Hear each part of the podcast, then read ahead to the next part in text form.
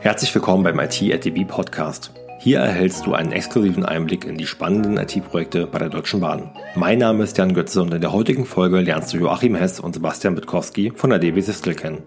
Wir reden heute über das Thema Enterprise-Anwendungsentwicklung mit Hilfe von Low-Code-Plattformen.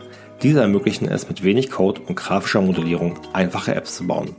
So kann beispielsweise der Kunde später Anpassungen vornehmen, ohne selbst einen Developer-Background zu haben. Mehr dazu im Interview. Viel Spaß dabei!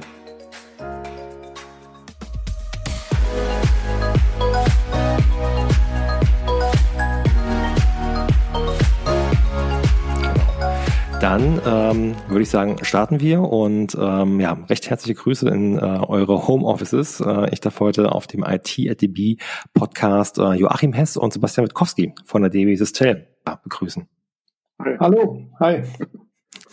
Ihr beiden. Holt mich mal bitte ab. Ähm, wir haben heute das Thema Low-Code-Plattform. Ähm, ich würde euch mal bitten, vielleicht den Zuhörern ähm, in kurzen Worten am Anfang mal zu erklären, was sich denn hinter dem ja, Buzzword Low Code ähm, befindet. Und dann schauen wir mal äh, weiter und gucken, was ihr für eine Rolle bei der DB Systel aktuell ausübt. Ja, also Sebastian, Gelegenheit starte ich einfach mal. Ähm, also grundsätzlich, der Name ähm, sagt es ja irgendwo schon, Low Code. Ähm, das steht für wenig Code, so könnte man das übersetzen. Manche sagen so Low Code, äh, Bindestrich No Code äh, dazu. Ähm, es gibt also durchaus auch die Möglichkeit, äh, mittels grafischer Modellierungstools äh, gänzlich auf äh, Coding, also klassisches Software Development, äh, zu verzichten.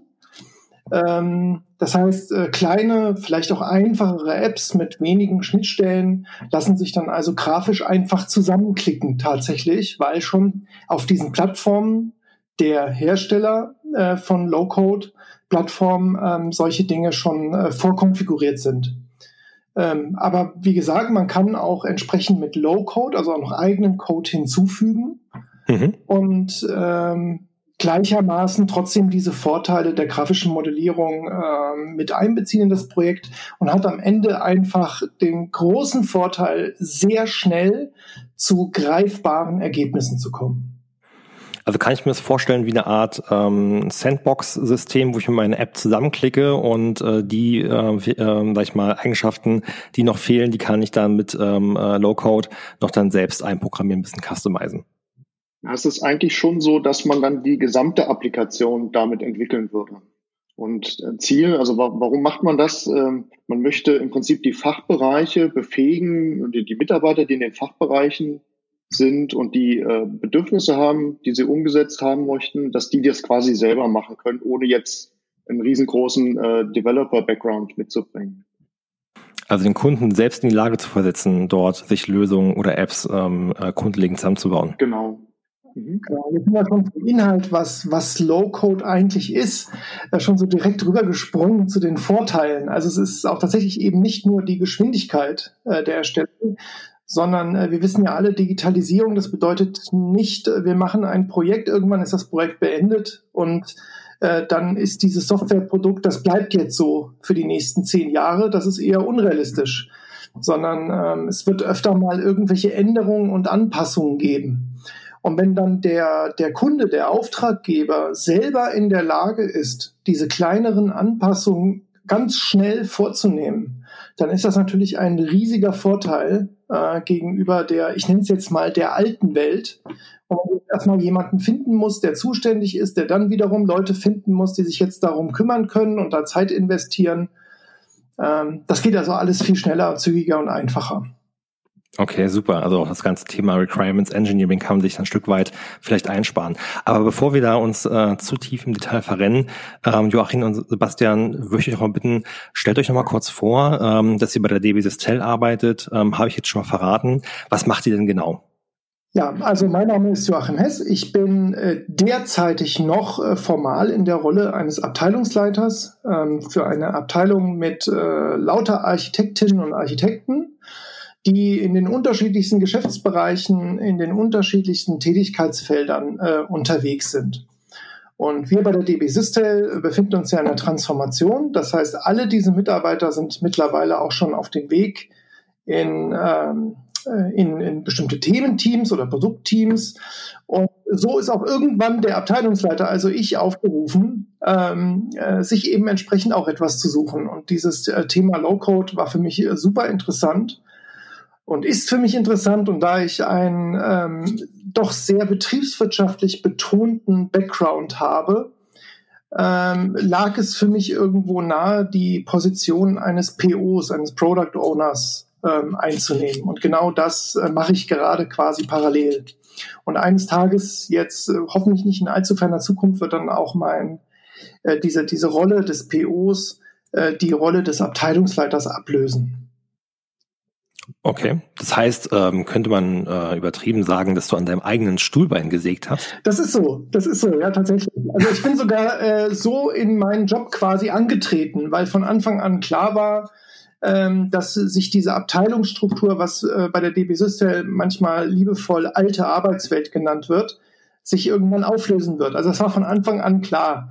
Und während das auf der einen Seite vielleicht Ängste auslösen kann, fand ich das einfach interessant, mal sowas zu machen und äh, sich mich mal selbst abzuschaffen und mal sehen, ob das funktioniert. Cool. Ja, die agile Transformation ist natürlich ein Thema, was die äh, Sistel ähm, äh, dort auf, natürlich ähm, auf Trab auch hält und auch schon viele Teams auf einem guten Weg sind. Das heißt, äh, dementsprechend äh, bei dir, Joachim, ähm, Background eher im Bereich äh, Betriebswirtschaft, ich glaube Diplom Kaufmann ähm, äh, war es mal ganz, ganz ursprünglich und dann im Endeffekt in die IT-Architektur über diverse Softwareentwicklungspositionen reingekommen. Äh, Liege ich da richtig oder falsch? Jein, also ähm, halb, halb. Also vielleicht, um es nochmal ganz kurz anzureißen, äh, bei mir ist eigentlich der Hobby, das Hobby zum Beruf geworden. Also äh, ich bin so einer, der da mal eingestiegen ist mit ähm, einem Alternativsystem zum Commodore 64. Das hat damals mein Vater gesagt, das ist nicht so gut, wenn du ein C64 hast, weil dann spielst du nur. Und hat mir ein okay. anderes System gegeben. Dann habe ich angefangen, mich dafür zu interessieren. Also wie funktioniert denn das und ähm, wie kann ich das konfigurieren? Und dann habe ich irgendwann meinen ersten PC gehabt, damals noch mit DOS 5.0 und Windows 3.0. Und äh, jeder, der damit gearbeitet hat, weiß, dass es da viel zu tun gibt, dass das System so funktioniert, wie man will. Selbst wenn man spielen möchte, war das damals äh, einigermaßen kompliziert. Und äh, ich habe damals ein Unternehmen dann später gegründet mit all meinem Hobbywissen und mit Blut und Tränen dann kleine und mittelständische Unternehmen so als Systemhaus unterstützt. Gleichzeitig habe ich parallel BWL studiert mit dem Schwerpunkt Wirtschaftsinformatik. Und dann stand ich irgendwann äh, vor dem Thema, okay, wie verbindest du das jetzt optimal? Und dann bin ich in das Thema IT-Benchmarking gekommen. Also ich würde mal sagen, 90 Prozent ähm, wirtschaftlich orientiert und äh, 10 Prozent äh, hat es einen sehr, also technischen Anteil. Und ähm, so ging dann mein Lebensweg weiter, mal ein bisschen weiter weg von der IT und jetzt wieder äh, deutlich mehr hin. Ja, und das ist der Background letztendlich. Okay, super spannend.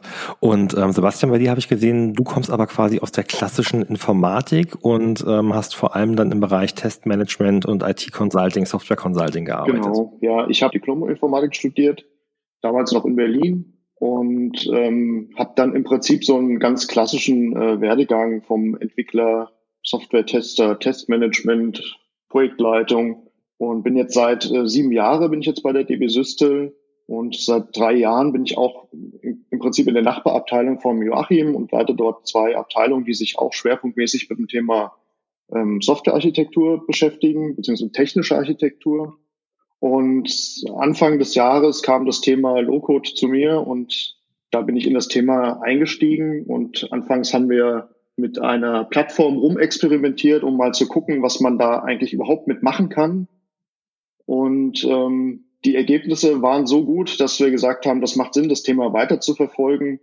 Und inzwischen äh, gemeinsam jetzt mit dem Joachim sind wir dabei, ein Team zu gründen, das sich dann später mit der Low-Code-Entwicklung beschäftigen wird. Und gehst du dann in äh, den Konterpart, in den Agility Master in der Rolle oder in welcher Rolle wirst genau, du dich wiederfinden? Ja, mhm. das wird dann der Agility Master sein. Also ihr beide dann quasi Doppelspitze ähm, das Umsetzungsteam für die Low-Code-Plattform. Genau. Mhm. Wobei ich es nicht als Doppelspitze bezeichnen würde, sondern eher als die Dienstleister des Umsetzungsteams. Aber das ist eine andere Diskussion. Servant Leadership, total toll, Thema. Und äh, jetzt haben wir es ganz kurz angerissen gehabt. Bei der Low-Code-Plattform setzt ihr dort auf ein äh, ja, bestehendes System, was ihr vom Markt einkauft? Macht ihr eine komplette neue Eigenentwicklung oder ist es irgendwas dazwischen? Also wir haben ähm, eine Marktanfrage gemacht, um uns erstmal einen Überblick zu verschaffen, was bietet der Markt eigentlich, was gibt es da für unterschiedliche Plattformanbieter und wie unterscheiden die sich. Und ganz gezielt schon mit der, mit der Ausrichtung, dass wir damit ähm, wirklich Applikationen entwickeln wollen, die jetzt nicht irgendwie nur auf Workflows basieren, sondern wirklich eine App für den, für den Endanwender beziehungsweise für den Bahnmitarbeiter. Die Plattform, mit der wir jetzt erstmal starten werden, die Microsoft Power Plattform sein wird. Und das ist auch das, was wir uns jetzt äh, in Zukunft schwerpunktmäßig angucken wollen. Wir sehen uns aber jetzt nicht als, als ähm, Team für äh, Power Plattforms Entwicklung, sondern wirklich, wir verstehen uns als Team für Low-Code Entwicklung. Das heißt, wir werden die Augen auch offen halten und gucken, was der Markt sonst noch anbietet. Und, aber wir haben definitiv nicht vor, so eine Plattform selber zu implementieren. Mhm. Und wenn wir jetzt von Microsoft Power Plattform sprechen, Microsoft Umfeld ist ja eher so C-Sharp.net lastig, ähm, zumindest früher gewesen.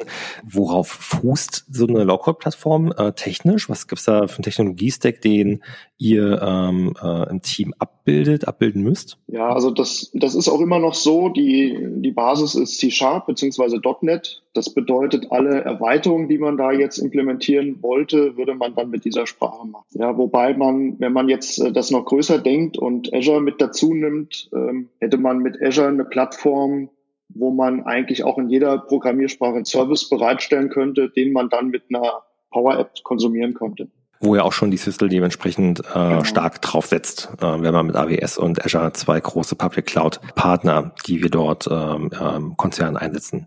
Und wenn wir jetzt von wirklich Applikationen von ähm, Apps, die jetzt nicht nur auf einem Workflow basieren, äh, blicken, habt ihr schon Use Cases im Konzern identifiziert bei den einzelnen ähm, Gesellschaften innerhalb der DB oder seid ihr da noch ganz am Anfang, welche Möglichkeiten ihr dort ähm, anbieten wollt den Kunden zukünftig? Also beides ist richtig. Also wir haben schon Use Cases identifiziert, wir stehen aber trotzdem noch ganz am Anfang. Also ähm, der Plan ist tatsächlich erstmal ähm, etwas vorsichtig einzusteigen. Vorsichtig heißt äh, von der Tendenz eher einfachere Anwendungen ähm, umzusetzen und um auch selber einfach mit der Low-Code-Plattform mehr Erfahrungen zu sammeln. Denn ähm, wir sehen unsere, unsere Leistung, die wir anbieten wollen, äh, mehrstufig. Und die erste Stufe ist immer erstmal die Beratung mit dem Schwerpunkt, ist das Vorhaben des Kunden eigentlich gut geeignet in einer Low-Code-Plattform umzusetzen um auch entsprechend die Vorteile, die wir ganz am Anfang mal kurz angerissen haben, zu heben? Oder gibt es da vielleicht ähm, auch äh, Nachteile, die sich dadurch ergeben würde? Und da ist so ein ganz klassischer Nachteil, äh, wenn es vielleicht eine Erfordernis gäbe, aus der Low-Code-Plattform auszubrechen. Ja, also sozusagen so, so Schnittstellen außerhalb zu entwickeln und dann am Ende so ein stark customized ähm, äh, Gebäude zu haben, wo dann eventuell diese Vorteile verloren gehen äh, könnten. Äh, das steht also ganz vorne dran und wir, wir sind sicherlich noch dabei, mehr Erfahrung äh, damit zu sammeln, um da auch kompetenter beraten zu können. Und ähm, wo wir bei den Vorteilen nochmal waren gerade eben, ich kann mir auch vorstellen, dass ihr natürlich, wenn ihr die Kunden, dem man in der Erstberatung feststellt, passt es überhaupt zu den Anforderungen und so weiter und so fort, dass ihr potenziell äh, eine relativ große Kundschaft äh, betreuen könnt, wenn die halt in, selbst äh, in den Entwicklungsprozess mit integriert werden. Ähm, reicht da ein Umsetzungsteam oder wo soll die Reise dort äh, hingehen von der Mannzahl bei euch? Also wir planen ähm, bis Ende nächsten Jahres, das ist so ein ganz äh, grober Horizont, den wir uns gesteckt haben, etwa zwei Teams äh, zu haben, die sich schwerpunktmäßig damit beschäftigen, und eine Teamgröße im Umsetzungsteam ist bei uns üblich so sieben plus minus zwei Mitarbeiter, die dann dort drinnen sein werden. Aber wir müssen halt auch erstmal abwarten, äh, wie das angenommen wird und wie da der Bedarf aussieht und ähm, werden dann eben entsprechend skalieren. Das ist, glaube ich, auch die, eine große und wichtige Frage. Das Thema, wie wird sowas angenommen? Ähm, wollen das überhaupt die Kunden? Aber da habt ihr euch bestimmt schon äh, entsprechende Vorüberlegungen gemacht, sonst wäre, glaube ich, das Thema nicht ähm, äh, als äh, Team jetzt gegründet worden. Müsst ihr den Vertrieb für diese Lösung selbst in die Hand nehmen oder kommen die Kunden da schon auf euch zu? Also ähm, grundsätzlich sind auch schon äh, Kunden auf uns zugekommen. Also wenn ich jetzt sage auf uns, dann äh, noch gar nicht in unserem Konstrukt Team auch schon vorher. Das äh, sind ja auch teilweise haben wir ja auch äh, Mitarbeiterbewegungen zwischen den äh, Gesellschaften, also zwischen der Sistel und auch den, den Geschäftsfeldern. Und äh, da kommen dann eben manchmal auch Ex-Kollegen und sagen, hier, wir haben hier so ein Thema und da könnte ich mir vorstellen, dass sowas mit Low-Code gut zu lösen wäre.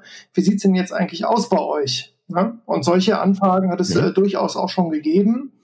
Äh, wir wissen auch schon von äh, Geschäftsfeldern, ähm, die, die also da durchaus auch schon vorangeprescht sind und äh, sich eine Low-Code-Plattform selber angeschafft haben und äh, dort also auch schon äh, versuchen, äh, sich selber daran versuchen und dort Apps entwickeln. Also das Interesse ist auf jeden Fall da. Und äh, wie es dann äh, genau ausgestaltet wird, wie gesagt, das werden wir dann ähm, sehen, wenn wir ein bisschen mehr Erfahrung gesammelt haben. Mhm. Vielleicht mal eine ketzerische Frage an der Stelle. Also wenn ich mir überlege, das Thema Low-Code, jetzt habt ihr das Ganze beschrieben von den Vor- und Nachteilen.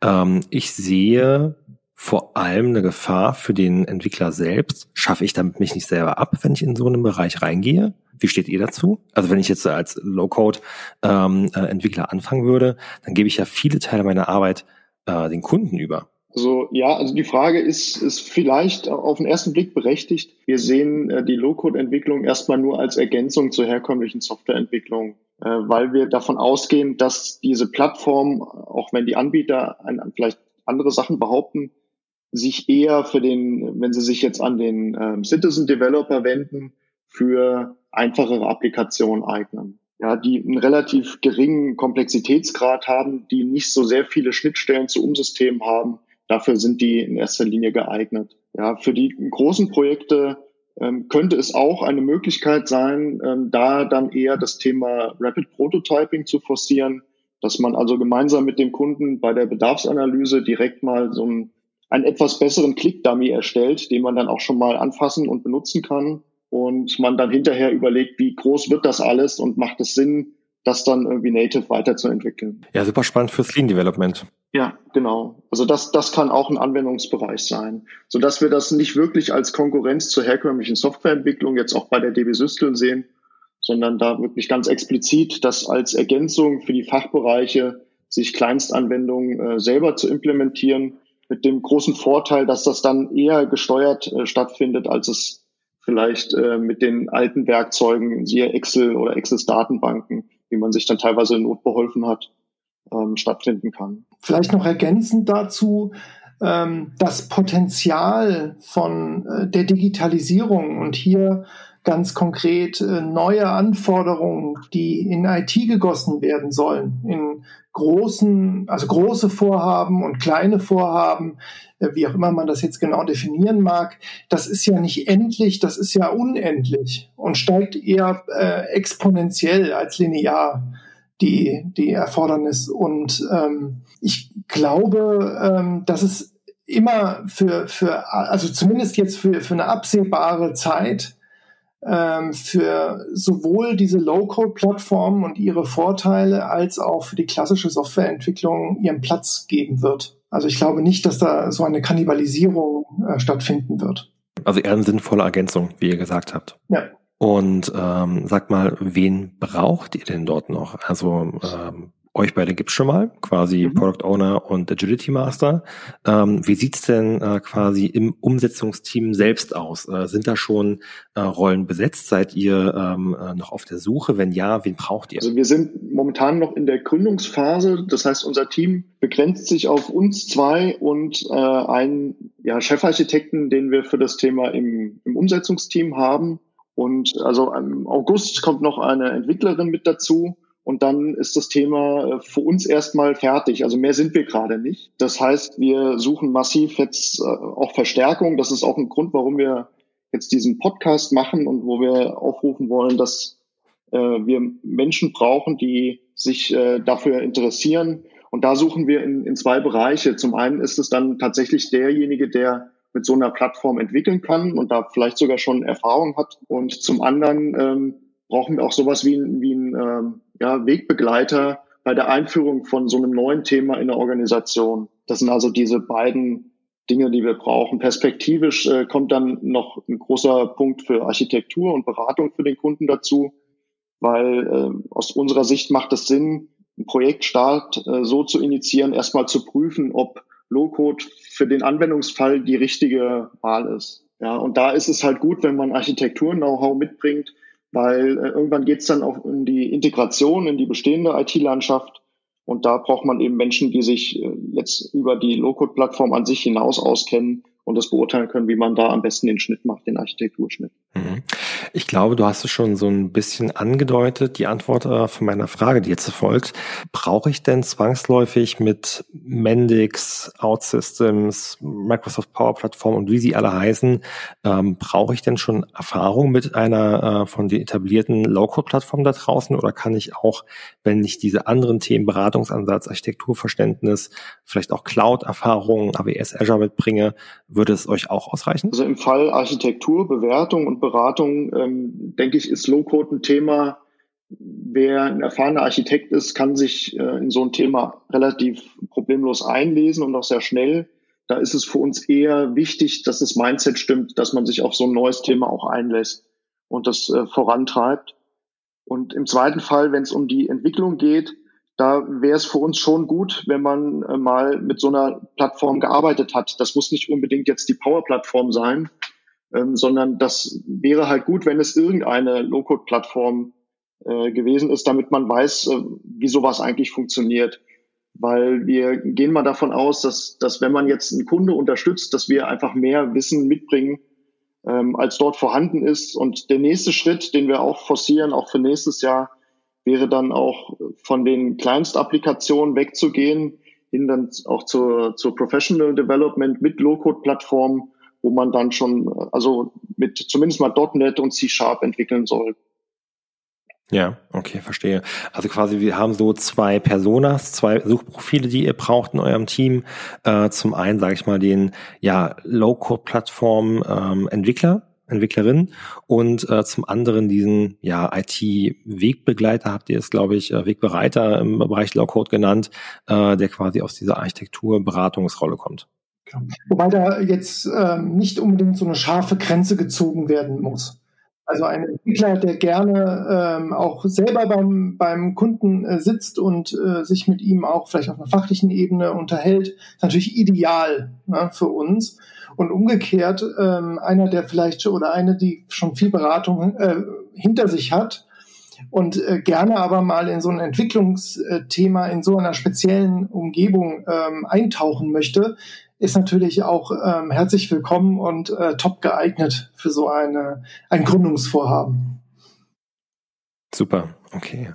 Mit Blick auf die Zeit, äh, was für mich noch spannend wäre, vor allem denke ich mal für die Hörer. Ähm, ihr habt ja gesagt, ihr seid jetzt gerade in der Gründungsphase. Ähm, äh, ein ähm, Kollege ist schon im Umsetzungsteam aus dem Bereich Architektur, eine Kollegin äh, in der Entwicklung startet demnächst.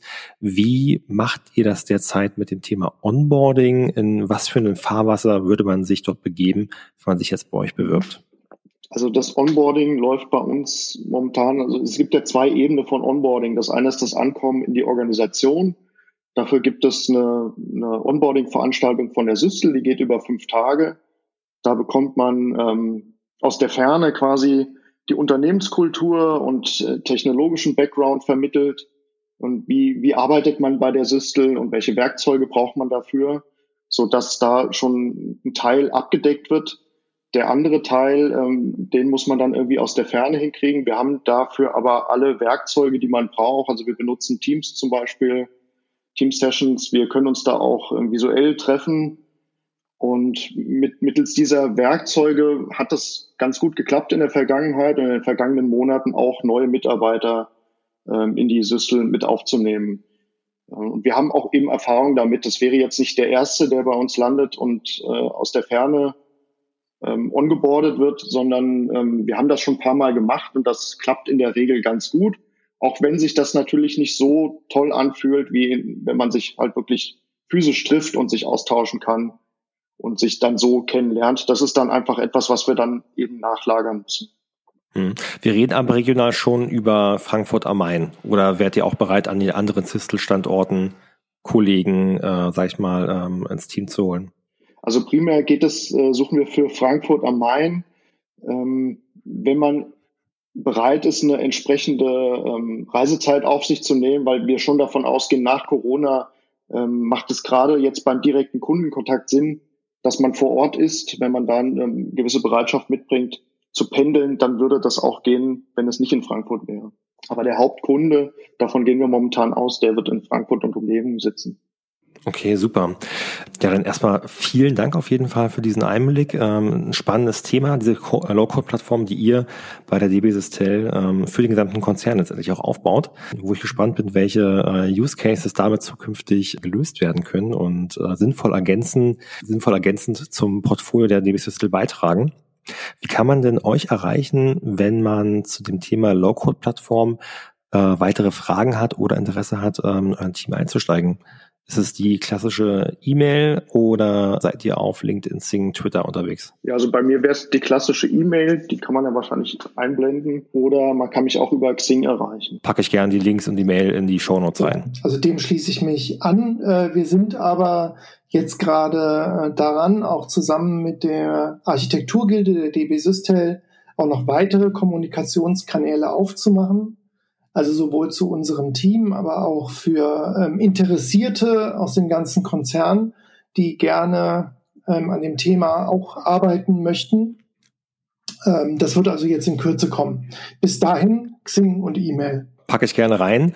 Und dann würde ich sagen, erstmal vielen, vielen Dank für eure Zeit und die Einblicke. Bin gespannt, ähm, was sich dort bei euch in den kommenden äh, Monaten entwickelt, wie sich das Team aufbauen wird. Und hoffe natürlich, dass der ein oder andere Hörer an dem Thema Low-Code-Plattform ähm, Interesse hat. Sebastian, Joachim, vielen Dank für eure Zeit. Vielen Dank gleichfalls. Vielen Dank auch. Ciao. Macht's gut. Ciao. Wenn auch du als Wegbereiter beim neuen Thema Low Code unterstützen möchtest, dann schau jetzt vorbei auf karriere.deutschebahn.com. Hier findest du spannende Positionen im Bereich der Enterprise Anwendungsentwicklung. Wenn du darüber hinaus noch Fragen an Joachim oder Sebastian hast, erreichst du die beiden per Mail oder Sing. Alle Links findest du in den Show Notes. Vielen Dank, dass du heute mit dabei warst bei IT at DB. Ich wünsche dir einen erfolgreichen Tag und freue mich, wenn wir uns auf Sing oder LinkedIn vernetzen. Dein Jan Götze.